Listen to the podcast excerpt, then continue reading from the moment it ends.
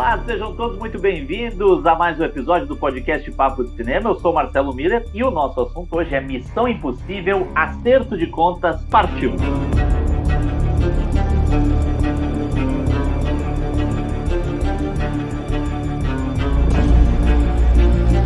E antes de eu chamar o meu convidado, meu parceiro de podcast, é importante pedir para vocês nos ajudarem. E a forma mais fácil para você ajudar o podcast Papo de Cinema para fazer com que o nosso trabalho vá mais adiante, chegue a mais pessoas, é dar cinco estrelinhas no seu agregador favorito. Não tem dinheiro, é grátis, rápido e fácil. Você está nos ouvindo no seu agregador favorito, a gente está em todos os principais agregadores, basta você dar cinco estrelinhas pro podcast Papo de Cinema, porque assim a gente vai ranquear e chegar mais facilmente a muita gente. Isso nos ajuda demais não é mesmo, Roblando Milani, nosso editor-chefe, mais uma vez dando o ar da graça para a gente falar sobre o sétimo filme da saga Missão Dois Pontos Impossível. Porque Tom Cruise, depois de Top Gun Maverick, parece continuar querendo salvar Hollywood e evitar que o cinema de ação hollywoodiano não vire só um amontoado de super-heróis. E aí, Marcelo, ali, pessoal que está aí nos acompanhando aqui no podcast Papo Cinema, estava vendo aqui agora a série Missão Impossível que estreou em 66, teve sete temporadas e nós estamos chegando ao sétimo filme, né? Olha, já com a promessa de um oitavo. Fiquem atentos aí, porque é importante prestar atenção no título. Esse aqui é o Acerto de Contas, parte 1, ou seja, assim como outros filmes recentes aí, como Aranha Verso, através do Aranha Verso, ou Velozes e Furiosos 10 e tal, filmes recentes aí que tiveram, esse filme também as coisas ficam em suspenso pela metade, né? Num grande clímax ali, e quando é que vai ter a resolução?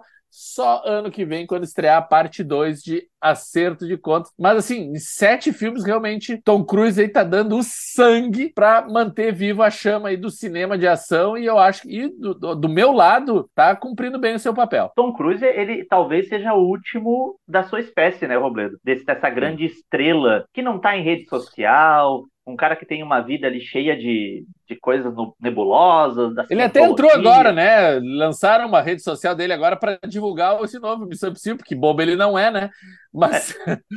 mas ele não é tipo o Chris Evans que fica botando fotinho aí perdida aí na, na sua galeria de imagens no, no, Instagram toda hora. Não, não. Ele é mais, mais reservado e fica botando videozinho de bastidores das loucuras que ele faz aí nas gravações do Missão Impossível. Até porque, vamos combinar, né, Roberto? Tom Cruise já é um homem 60 a mais e talvez o Tom Cruise seria um pouco cringe né? Imagina o Tom Cruise postando no Instagram. As poucas coisas que ele postou foram conteúdo meio cringe. Com, né, com aquele sorriso dele, que é o sorriso do Tom Cruise, deve ter sido patenteado, inclusive, porque só o Tom Cruise tem aquele sorriso. E, então, assim, é, é, um homem, é um homem de um outro tempo, é um homem de uma outra Hollywood. A gente falou muito sobre essa relação do Tom Cruise, essa importância do Tom Cruise para Hollywood no nosso podcast sobre Top Gun Maverick. Aliás, vale a pena voltar algumas casas aqui na nossa coleção de podcast de Papo de Cinema para conferir o papo que o Robledo e o Vitor Furtado, nosso colega, tiveram sobre esse que é um dos principais filmes do ano passado. Mas agora Tom Cruise volta como Ethan Hunt, que é esse personagem que ele imortaliza em sete filmes, né? E é um feito ao longo do tempo. E quando a gente pega, por exemplo, a gente falou de James Bond mais recentemente, no meio do, do podcast de Indiana Jones, a gente tá falando de um personagem que foi se renovando e renovando no sentido de outros atores que foram interpretando. O Tom Cruise não tá disposto a largar o osso. Ele é o Ethan Hunt, eu acho que se quando ele acabar com o Ethan Hunt, acabou o Ethan Hunt no cinema. Né? Não, eu acho que também é uma questão, porque, claro, porque como a gente comentou aqui no começo, Missão Impossível era uma série de cinema, de televisão, né? E a série Missão Impossível não era centrada em um personagem, era uma série de uma equipe que era essa IMF, né? IMF, Impossible Mission Force, ou seja, é a Força Missão Impossível, né? É, e era um grupo de pessoas. Esse grupo de pessoas que foi muito bem retratado lá no comecinho do primeiro Missão Impossível, e vamos lembrar, a saga Missão Impossível no cinema tem quase 30 anos. O primeiro filme é de 1990 96, dirigido por ninguém menos que Brian De Palma. Baita filme. O, baita filme. O filme começa, né, esse primeiro Missão Impossível, com uma grande equipe que aos poucos, logo no primeiro, não, isso não é spoiler, não estamos falando de um filme de quase 30 anos, todo mundo é praticamente dizimado, sobra, sei lá, um ou dois, e o Tom Cruise, né, o seu Ethan Hunt é o que sobra e ele tem que provar a inocência dele. E isso acaba sendo uma sina, né, durante quase toda a série, dele ter que provar sua inocência, dele ter que agir por baixo dos panos, ele ter que agir fora do, do olhar dos governos governos e tal, assim, é uma, é uma força paralela, né? Uma, uma entidade, praticamente. Aliás, entidade justamente que é o grande inimigo desse novo filme, essa entidade maior que não tem rosto, que domina todos os serviços de inteligência do mundo inteiro. Mas antes da gente entrar no acerto de encontros, que eu sei que o Marcelo gosta de deixar aí para o segundo bloco, e com spoilers, uh, é bom dar essa situada, né? O que é essa saga Missão Impossível, que é importante. Eu acho que uma coisa muito interessante, Marcelo mencionou aí, o Tom Cruise está fazendo 60 anos, fez, ou fez 60, 61, alguma coisa assim, que eu acho interessante, porque ao contrário de um outro herói recente que apareceu agora no, uh, recentemente nas telas, que é o Indiana Jones, né? Que chegou o seu quinto filme. Indiana Jones e a Relíquia do Destino é um filme muito marcado, eu acho mais marcado que o do Marcelo, mas de uma forma ou de outra, a gente não pode negar que a idade do personagem tem um certo peso no filme. Em Missão Impossível, isso não acontece. O Ethan Hunt é um personagem sem idade, né? É um personagem Sim. que o Tom Cruise gostaria de ter 20, ou 100, ou 50, sei lá. Qualquer idade se encaixa ali, porque é um personagem que não tem idade. É, é, um personagem assim, assim como não tem identidade, né? Eles gostam de fazer, e essa é uma das brincadeiras também dos personagens, aquelas máscaras que eles tiram e, e assumem outro, tipo o face-off lá com do Scooby-Doo, ou do Face-Off, né? O John Travolta e o Nicolas Cage que botavam, é. viravam. De... Esse é um clássico. Tom Cruise é, também, ele põe uma máscara e daí muda de tamanho, muda de voz, muda tudo. Eu acho bacana isso, quando, quando acontece. Mas uh, é interessante como a idade também não é uma questão. E ele faz tantos malabarismos, tantas peripécias, tantas insanidades, porque a gente sabe, isso é muito divulgado como marketing até dos filmes, que muito do, apesar de ele ter dublês e esses dublês são incrivelmente parecidos com ele, né? Esse filme agora até divulgaram umas fotos dos bastidores do Tom Cruise com os seus dublês e a gente fica assim, como assim? Quem é quem? Quem é o Tom Cruise? É, é, é clone aquilo, nem é dublê, é, é clone. Né? Desde a, quando surgiu a Ovelha Dolly lá atrás, o Tom Cruise já, já encomendou dois clones para trabalhar com ele até os, os 150. Exato. Ao mesmo tempo, cena, muitas cenas mais perigosas ele faz por conta própria, como nesse filme tem uma cena um pulo de um penhasco de moto. O cara fazia é uma coisa maluca total. E o Tom Cruise faz isso como ele fazia 30 anos atrás, lá no primeiro filme. Então, assim, realmente, eu acho que o vigor e essa vontade de se provar cada vez mais segue muito vivo no, em todos os filmes da série. E é uma coisa que me estimula muito a ver os filmes, assim, que é um, uh, de acompanhar todo esse desenvolvimento durante ao longo desses sete longas-metragens da série, da saga Missão Impossível. E uma coisa que eu acho interessante dentro dessa nossa contextualização, né, Roberto, é que os filmes da saga Missão Impossível sempre atraíram diretores de muito renome, né? O filme, o primeiro filme dirigido pelo Brian De Palma, aliás, Tom Cruise tinha 33 para 34 anos quando desempenhou o papel de Ethan Hunt pela primeira vez. Era um 30 a mais, era um jovem, era um, rapazote. Mas o Missão Impossível 2, dirigido pelo John Woo, né, que vinha de Hong Kong com uma carreira brilhante, o filme infelizmente não é tão bom assim. O Missão Impossível 3 é dirigido pelo J.J. Abrams, que vinha Mas eu acho que o Marcelo que gosta muito, Marcelo gosta muito desses agregadores de notas críticas, assim, sabe, pessoal? Nossa. Quem está nos ouvindo aqui, o Marcelo seguia muito pelo Rotten Tomatoes e outros sites. Assim. de morrer. Mas eu acho que nesses avaliadores, Marcelo, o que tem a pior nota é o segundo filme mesmo, o Missão Impossível 2. Eu acho que é o mais atacado pela crítica, é o segundo filme. É, e tem aquela é uma cena que é muito lembrada, que o Tom Cruise vem de moto, ele freia, ele freia a, a roda da frente, da moto dá uma pirueta. O John Woo, ele tentou, mas não conseguiu fazer. E os pombos, né? E os pombos, e os pombos. Pombo, pombos, e pombos, pombo. Ah, mas aí, se não tem um pombo voando em câmera lenta, não é o filme do John Woo, né? Aí é uma, aí é uma marca, é uma assinatura. Mas o terceiro filme é dirigido pelo J.J. Abrams, que vinha de um sucesso estrondoso do Lost, né?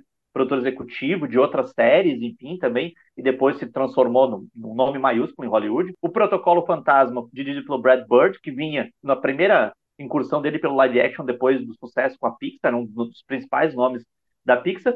E a partir do Nação Secreta, que é de 2015, o Christopher McQuarrie, como é o inglês? Ah, maravilhoso. Por favor, Roberto, qual é a pronúncia correta? Eu acho que é McQuarrie, Christopher McQuarrie. McQuarrie? É, Bada Ele assumiu e assumiu muito bem. Né? Esse já é o terceiro filme dele. É que eu então, acho, já... a questão é que, apesar dos quatro primeiros filmes, realmente, que nem o Marcelo falou, cada um é de um diretor diferente, e são diretores muito autorais e populares, tudo. O Tom Cruise, a, a saga Missão Impossível, ao contrário de outros grandes sucessos que o Tom Cruise participou, ele é produtor desses filmes, ou seja, esses filmes realmente são filmes do Tom Cruise, sabe? Sim, mais sim, do que total. dos diretores, são filmes do ah, Tom Cruise. Que, que, nem, que nem esse último Top Gun, né? Que a gente fala muito mais do Tom Cruise do que de fato do diretor do filme. Exatamente, exatamente. Então, uh, eu acho que tem essa questão do Tom Cruise precisar de um operário, de um cara que vá fazer o que ele está pedindo, o que ele espera e faça bem, claro. Então, assim, o Christopher McQuarrie é um diretor que já trabalhou várias vezes com o Tom Cruise. Uh, uh, na verdade, o Christopher McQuarrie, ele nasce como roteirista em Hollywood, né? Ganhou um Oscar já, o Christopher McQuarrie, né? Roteiro de Os Suspeitos, uhum. baita filme do Brian Singer, cancelado! Brian Singer cancelado! Brian Singer cancelado!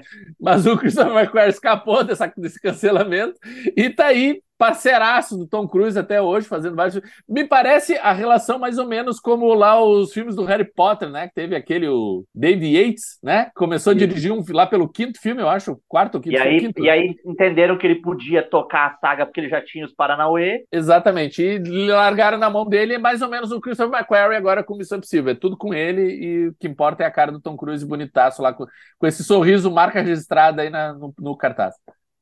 E o Nação Secreta, que é o primeiro filme do, do, do Christopher, do Chris, nosso amigo, já, já vamos tratar na, na intimidade para facilitar o processo. É, é um filme muito interessante, mas na minha opinião, em 2018, com o Missão Impossível Efeito Fallout, ele faz para mim, o melhor filme da saga Missão Impossível. E assim, eu, eu, lembro de ter ficado muito impressionado com esse filme especialmente por, por conta da densidade emocional dos personagens. Porque a gente via o Ethan Hunt que estava sempre com medo de perder as pessoas queridas. Existia meio que uma sombra de morte pairando o filme como um todo. A ação era muito interessante. Assim. Eu lembro de Quem não lembra demais. direito do Protocolo Fantasma é só lembrar que é aquele que o Tom Cruise fica preso do lado de fora de um prédio lá em Dubai, né? Eu acho que esse... Exatamente, esse dá para lembrar Aliás, a bem. Gente, a gente podia bem, fazer um podcast só assim, quais são as cenas que o Tom Cruise faz sem dublê que o Mark marketing utiliza para promover o filme. Então tem é. o Burj Khalifa, aí tem o outro que ele fica do lado de fora do avião, e ele ficou mesmo do lado de fora do avião enquanto no... o avião. Nação Secreta, né? O quinto filme. É. Exatamente. E nesse tem, como o Robledo falou, o... essa cena, que é uma cena impressionante de um pulo de um precipício. Que eu, se fosse o Tom Cruise, eu diria assim, gente, vocês vão me desculpar. Eu já tenho mais de 60 anos, eu sou o Tom Cruise. Vamos pegar, ó, eu tenho dois ananá aqui que são muito parecidos comigo. Um deles sobe na moto e segue o baile. O filme de longe, qualquer dublê vai fazer isso. Mas o Tom Cruise é um homem à moda antiga, né? É um homem que é. gosta de se arriscar. Lembrando que no efeito Fallout tinha. A gente não, não tá falando, por exemplo, só de uma cena, tem várias. Tem, por exemplo, que eu acho impressionante, o Tom Cruise pilotando um helicóptero no meio do desfiladeiro que eu vi uma entrevista, inclusive na época, de um especialista, ele disse que até para um piloto experiente de helicóptero, aquilo é muito difícil. É muito difícil manobrar, é muito. E o Tom Cruise diz: quem fica feliz, né, Robledo? É a seguradora. A seguradora dos filmes do Tom Cruise, assim, gente, se esse helicóptero explodir, eu faço o que com o filme? Eu boto o Henry Cavill com uma inteligência artificial para ele parecer que nem a. Põe os clones, a... os clones terminam o filme. Os clones terminam Não, filme. a gente acabou de ver recentemente aí, Robledo, que dá para fazer propaganda. Aí, né? Inteligência com, artificial. Com, com, pessoas que voltaram dos mortos, dá para fazer. Fica bom? Aí já é uma outra coisa. Mas dá para fazer, né? Mas eu acho interessante tu falar isso. O, realmente, o filme 4, o Protocolo Fantasma, é muito bacana. Eu gosto bastante desse filme. Mas eu acho que de todos os filmes, o melhor vilão dos filmes, para mim ainda, é o do terceiro filme do do J.J. Abrams lá, que é o Philip Seymour Hoffman, fazendo ah. aquele maníaco psicopata total que quer acabar com a vida do Ethan Hunt a todo custo. E é curioso, né? Porque esse filme, o terceiro, eu tava vendo agora a questão, a gente falou ali do, dos filmes da, da crítica, e, e outro, sempre outro parâmetro muito forte são as bilheterias, né? E esses filmes são feitos e continuamente um atrás do outro, justamente porque dão muito dinheiro. O terceiro filme é o de pior bilheteria da série. É o de que menos arrecadou de todos os filmes. Enquanto que nos últimos anos tem crescido, tanto que o, o de maior bilheteria até agora é o sexto, que é o anterior, foi em 2018. Esse filme agora, o Acerto de Contas, já devia ter sido lançado se não fosse por conta da pandemia, né? O Tom Cruise segurou esse filme. Tem umas histórias, né, que durante as filmagens foram faz... eles faziam regularmente. O Tom Cruise era o maníaco da Covid, né? Tom Cruise era aquele que mandia fazer teste todo dia e tal, e leve lá pelas tantas. Isso, isso é bizarro. O, eu, eu conto uma lenda urbana aí das gravações que, tipo, se for um dia fazer o teste, tinha, sei lá, 10, 15 pessoas com Covid. O Tom Cruise comprou um barco para jogar essas pessoas no parque e disse: vocês fiquem aí até melhorar, que daí depois vocês voltam para filmar o filme. Fiquem bem afastados no meio do rio ali, e daí depois a gente volta. Ou seja, uh, o cara tinha realmente um, um, protocolo de segurança muito forte para garantir a saúde, mas o, o, o negócio não pode parar, o show não pode parar, né? Então eles continuaram aí com as filmagens, tudo, mas seguraram até que as coisas começassem a normalizar. E o grande teste de fogo, acho que isso é bacana a gente ter essa, essa noção desse parâmetro, a gente está falando de uma saga bilionária, né? Que já fez mais de uh, esses sete, esses seis filmes até agora arrecadaram mais de 2 bilhões nas bilheterias. Quase 3 bilhões, 2 bilhões e tanto, assim. Os, não, mais de 3, mais de 3 bilhões. Quase 13,5, se eu não me engano, os, os, os seis filmes. Só Top Gun Maverick, que ele lançou no ano passado, sozinho, arrecadou quase 1 bilhão e meio. Ou seja, precisa de uns três Missão Impossível para bater o Top Gun Maverick. Vocês terem um parâmetro de como Missão Impossível é um sucesso, é um sucesso, mas não chega na poeira do Top Gun Maverick, para tu ver como esse cara tem bala na agulha mesmo. Agora a gente precisa fazer um intervalo. Depois do intervalo, lembrando que nós vamos ter o segundo bloco, em que vamos falar quase exclusivamente de Missão Impossível Acerto de Contas, parte 1, com spoilers. Mas antes da gente ir pro intervalo, vocês devem estar pensando assim: nossa, como é que Marcelo e Robledo têm todas essas informações na ponta da língua? Não, a gente não decorou, gente. Nós estamos aqui, tanto eu como o Robledo, consultando o artigo que tem lá no Papo de Cinema chamado Saga Missão Impossível em que tem todas essas informações sobre bilheteria, quem dirigiu, elenco, sinopse. Então, convidamos você lá no Papo de Cinema para conferir essa matéria super informativa para que você, assim como a gente, fique por dentro de tudo da saga Missão Impossível. Agora sim, a gente vai para o intervalo e daqui a pouco a gente está de volta. Olá pessoal, eu sou Vitor Hugo Furtado, um dos jornalistas do Papo de Cinema, e você está acompanhando o nosso podcast. Agora, para dar uma respirada nessa conversa, eu tô aqui para lembrar que você também faz parte desse espaço. Exatamente, pois os parceiros do Papo de Cinema tanto podem sugerir os temas a serem debatidos nesse momento de troca e discussão, como também negociar conosco inserções comerciais, divulgando seu produto, evento, filme ou marca. Bacana, né? Fale com a gente, mande um alô por qualquer um dos nossos perfis perfis nas redes sociais e você sabe, estamos no Instagram, no Twitter, no Facebook e todas as outras redes sociais, ou mesmo lá no site, pelo nosso e-mail papodecinema@papodecinema.com.br. Estamos esperando pelo seu contato, viu? Tenho certeza que vai ser muito legal contar com você ao nosso lado, tornando esse papo de cinema ainda mais amplo e diverso. Bora lá? Estamos de volta com o segundo bloco do nosso episódio especial sobre Missão Impossível Acerto de Contas, parte 1, que a gente poderia incluir, né, Robledo, naquela grande tendência do cinema do coito interrompido. Para você que não sabe o que é coito, joga lá no Google, você vai ver que a analogia é um pouco bizarra. Mas o coito interrompido, como o Robledo falou lá no nosso primeiro bloco, né, desses filmes que estão apresentando grandes aventuras que são interrompidas no meio, porque temos parte 1, parte 2. Aliás, Robledo, até agora a gente sabe que é parte 1 e parte 2, mas o parte 1 pode ser, a gente gente pode ter acerto de contas parte 10, né? Podemos ter um, o início de uma trilogia dentro da trilogia, dentro da, da saga. Não, mas a princípio vamos, vamos rezar, né? Vamos manter a fé que vai ser só parte 1 e parte 2. Mas já vamos assumir um compromisso aqui com o nosso ouvinte, né, Marcelo? Ano que vem, quando estrear a parte 2, estaremos de volta aqui no podcast Papo de Cinema, para daí sim fazer um podcast Papo de Cinema especial Missão Impossível Acerto de Contas. Vou rever já estou assumindo esse, essa responsabilidade. Vou rever a partir de tanto que eu gostei do filme, estou falando sério. Gostei muito da parte 1. E daí, embalado por parte 2, fazer um combo aqui, parte 1 e parte 2, acerto de quantos Missão Impossível, que olha, o seu, o seu Cruise, o seu Cruise está mandando muito bem. Eu acho que o seu Cruise está mandando muito bem. Você que está nos ouvindo já deve ter. Se não teve ainda acesso à crítica lá no Papo do Cinema, vou, digo para você que você está um pouco atrasado, porque a crítica já foi publicada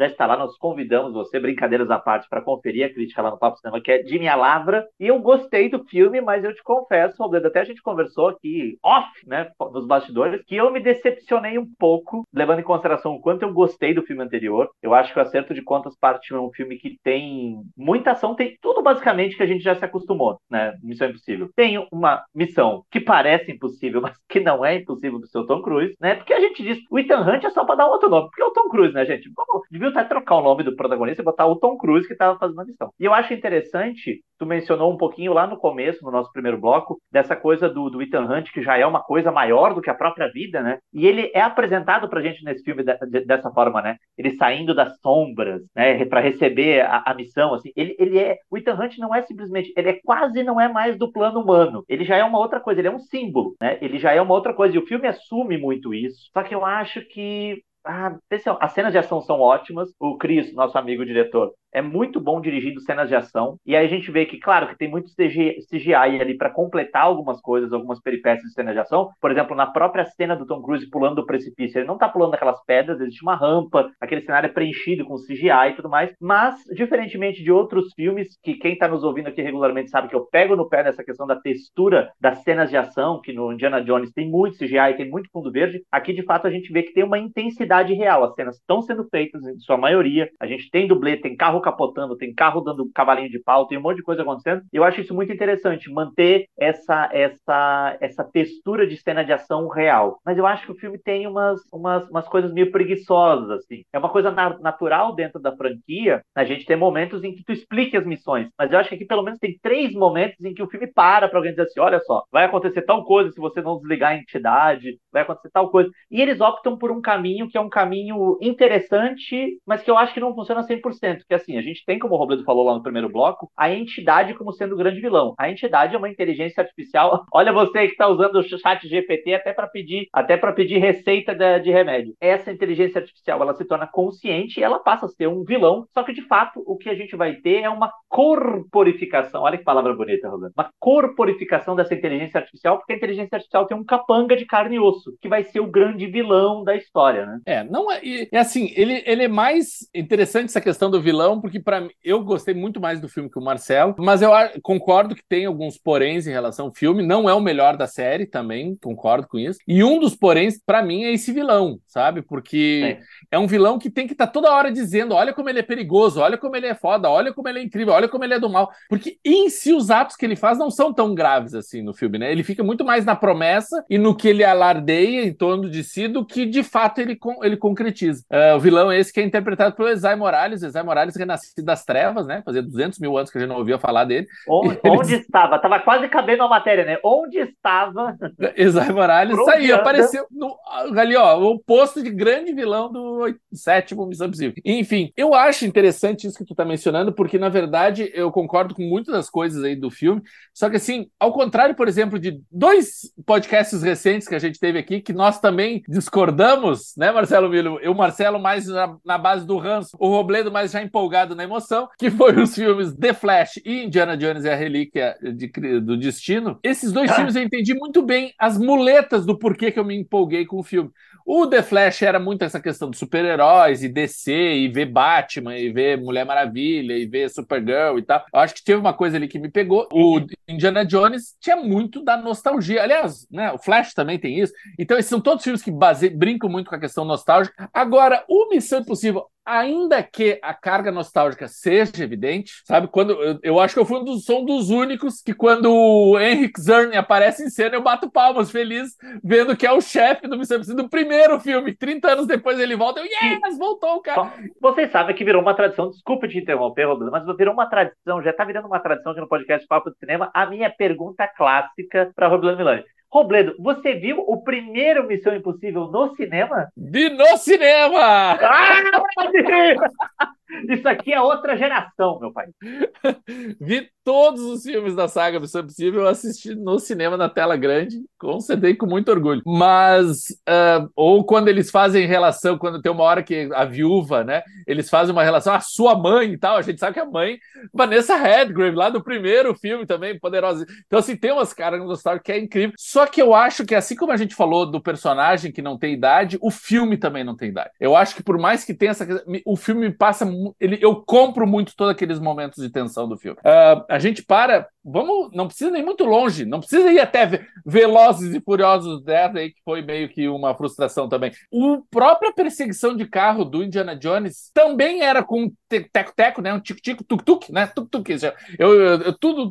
Tem uma perseguição com outro um tiquetento lá minúsculo lá que aqui no, no Missão Impossível, que é 50 vezes melhor do que a do Indiana Jones. Muito Aquela melhor. Missão Impossível, quando ele entra, cada bequinho, minuto, e, sabe? Então esses paralelos se tornam muito evidentes e me deixou outro paralelo para mim que eu, eu, eu comentei no começo do filme que eu fiquei na ponta da cadeira tenso do filme e o Marcelo riu da minha cara. Gente, agora, como a gente avisou, os spoilers estão liberados. No final do filme tem um momento do seu Tom Cruise credo pendurado num trem que tá caindo num precipício. Gente, eu lembrei direto da, uma, da única grande cena de, do, do seu Steven Spielberg em, em, Jurassic Park, O Mundo Perdido, quando a Julianne Moore tá lá para cair dentro daquele trem, o dinossauro de boca aberta esperando ela para cair dentro daquele de um jeep, né? Que é a grande cena daquele filme Mundo Perdido. Eu fiz a relação direta. O, o seu Tom Cruise desesperado para cair e um piano vindo na direção dele. Aquela cena, eu assim, meu Deus do céu, o que, que vai acontecer? Como é que ele vai conseguir escapar daí?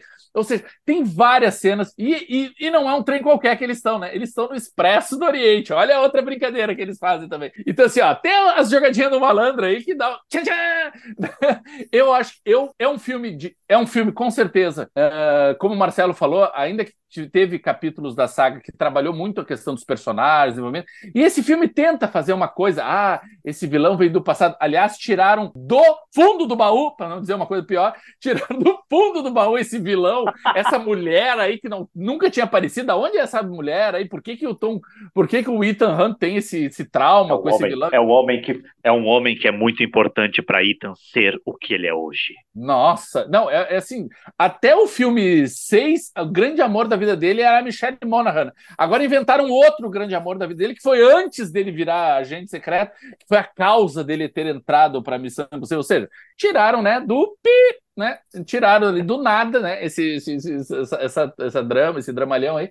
Mas enfim, é um filme que eu acho que se mostra válido e com uma excelência muito superior a muitos dos que a gente tem visto recentemente, nas sequências de ação que são muito boas. Realmente é um filme para ver na maior tela possível, com todo esse espetáculo cinematográfico. Tom Cruise, né? Ele foi muito alçado aí com o Top Gun Maverick no ano passado como o cara que justificou a volta aos cinemas, né? As pessoas estão indo para ver esses grandes espetáculos. Eu acho que Missão Impossível, acerto de contas, parte 1 mantém esse, nível de excelência lá em alto. Tem cenas de, de pegadinha do malandro, bandido do Scooby-Doo, tem cenas de reunião. Vamos fazer uma reuniãozinha aqui e contar tudo o que está acontecendo para quem não entendeu o nosso grande drama. Que o roteiro é simples, mas tem gente preocupada com a pipoca e não prestou atenção. Então vamos explicar tudo direitinho. Tem essa grande reunião lá no meio do filme, mas mesmo assim são momentos muito tensos, com atores muito entregues para aqueles personagens. E, e, eu me senti muito envolvido e por isso que eu acho que esse filme uh, a despeito de vários outros bacanas que, por um outro motivo, recentemente acabaram uh, despertando atenção nas telas, para mim é o grande filme desse verão norte-americano lá em Hollywood, né? Nosso período de férias aqui do inverno brasileiro.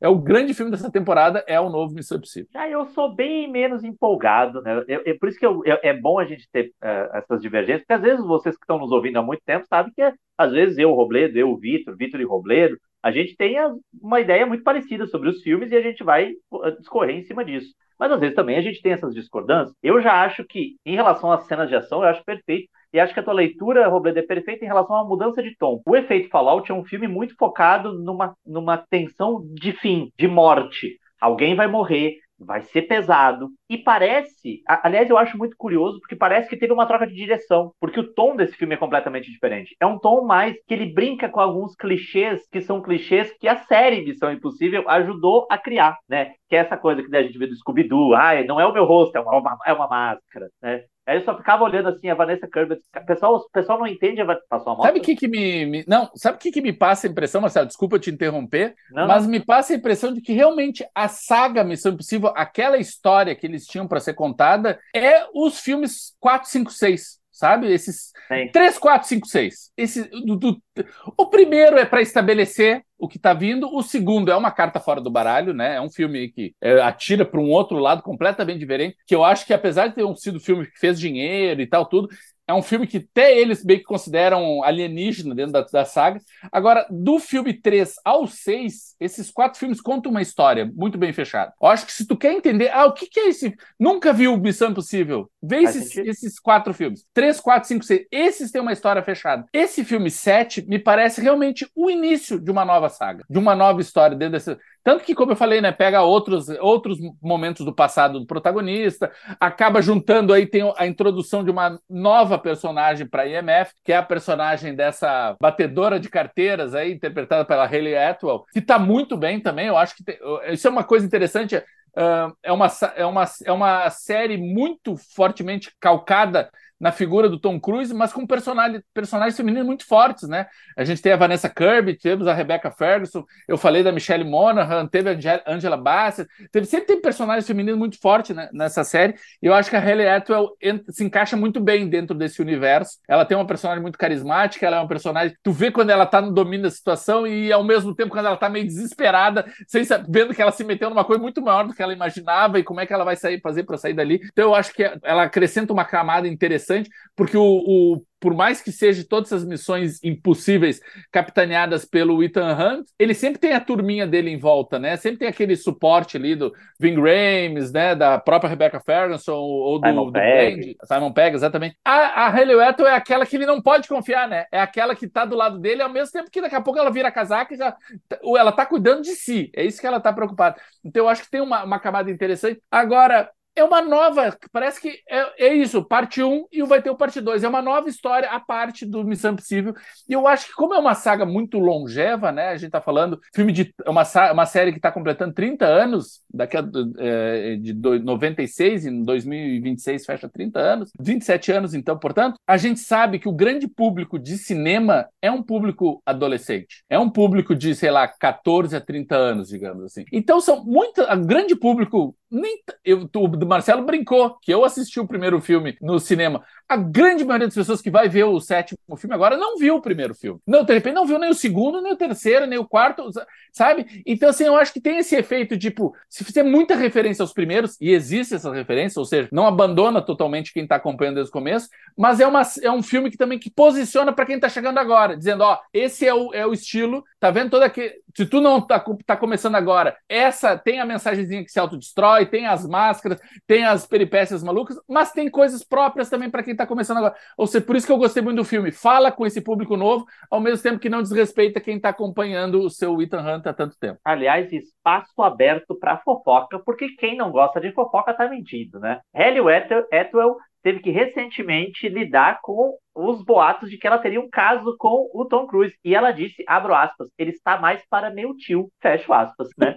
E já entendemos por quê, né? Não, e vamos deixar claro, eles não fazem um par romântico do filme, né? Também é isso, né? Eles, eles são colegas, de tra- é, inimigos, colegas, ficam se alternando e tal, parceiros e tal. pegar? Muito provável que queriam se pegar. Né? porque, por exemplo, tem uma hora que eles fazem uma piada em relação à, à Rebecca Ferguson e fica bem claro que a personagem dela e o Tom Cruise tiveram um envolvimento e tal, tem uma confusão tudo ali.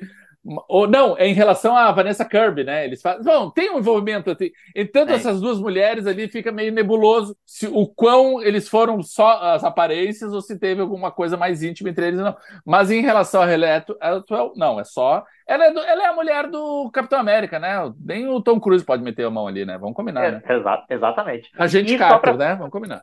Ó, Agora, pior coisa. que Agente Carter, Marcelo. E Amantes, que passa o filme inteiro sem abrir a boca. Ai, ai, ai, você me poupou. Aí eu. Ah, A, tá. A Amantes, que é uma das personagens mais divertidas dos Guardiões da Galáxia. ah, É uma atriz que eu gosto bastante dela nos Guardiões, mas tem um sobrenome impronunciável, né? Eu sei que é Pom, Pom alguma coisa, né? O nome dela. Pom Clemente F, uma coisa. Lord Clement.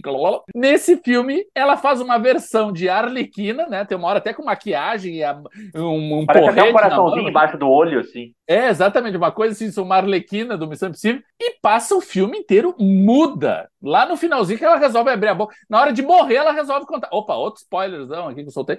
Mas assim, ó, na hora que ela resolve contar, bater a língua nos dentes, né? E contar tudo que precisava. Mas, por favor, né? Aliás, aliás, eu acho que, que é- esse deve ter dito pro Tom Cruise assim: Tom, olha só, filme em Hollywood agora tem que ter quase três horas. Eles, cara, mas não temos roteiro para quase três horas. Ai, mete umas coisas que não vão fazer a mínima diferença. Tipo a Rebecca Ferguson, que para mim é o grande problema do filme. É a maneira como ela é limada. A gente não sabe que daqui a pouco volta, mas enfim. Mas é a maneira como ela é limada da saga. Eu acho bem anticlimática a cena, inclusive tudo. E o Shia Wigan, que é o o perseguidor dele, que na verdade era para ser uma coisa meio cômica, né? Uma, quase como uma gag, aquele que está quase chegando perto do Ethan Hunt, que é o representante da lei, pegando o Ethan enquanto o Ethan está lutando contra os representantes da marginalidade. E eu acho que também serve ali só para inchar a história, não serve para muita coisa, mas eu acho que faz muito sentido isso que tu estava falando, Roberto, de da construção da ideia para um outro público. E para mim eu acho que só o filme vai um, exagera um pouco nas concessões para ter essas coisas assim mais personagens mais, eu acho que faltou a consistência de outros filmes. Mas a gente não pode nem se alongar muito né Roberto? Porque senão o nosso editor Vitor Hugo Furtado ele vai bater na gente. E a gente aqui a gente é muito obedientezinho. A gente obedece Eu demais, só a quero gente dizer sabe- uma coisa pra vocês, gente. O Sean Wigan, que é esse policial que tá sempre perseguindo o Ethan Hunt, ele já fez tanto filme e série recente que ele é incompetente nesses filmes e séries que, pra mim, eu já tava até, tá, esse aí é o palhaço que tá perseguindo ele e não vai conseguir nunca. Agora, o mais divertido é que ele não tá sozinho nessa perseguição. Tem um outro ator co- correndo atrás dele, tem um outro agente. E tu sabe o nome desse ator, Marcelo Miller? não Não, sei, não sei, ou de repente eu sei, mas vou fazer uma escada pra ti. Que aí É o esse Degas. É o. Deg... o nome do personagem é Degas. Agora, sabe como é que é o nome do personagem? O nome Como do é que ator é o que nome? faz o Degas? Greg Tarzan Davis. Não, um homem que se chama Tarzan. Já, já bastou. Eu já gostei do filme, já gostei do Tarzan ali perseguindo o Tom Cruise. Então, eu já, já achei divertido, já O gostei. Pedro já criou, um, já criou um fanfic, né? Um fanfiqueiro, Tarzan perseguindo o Ethan Hunt.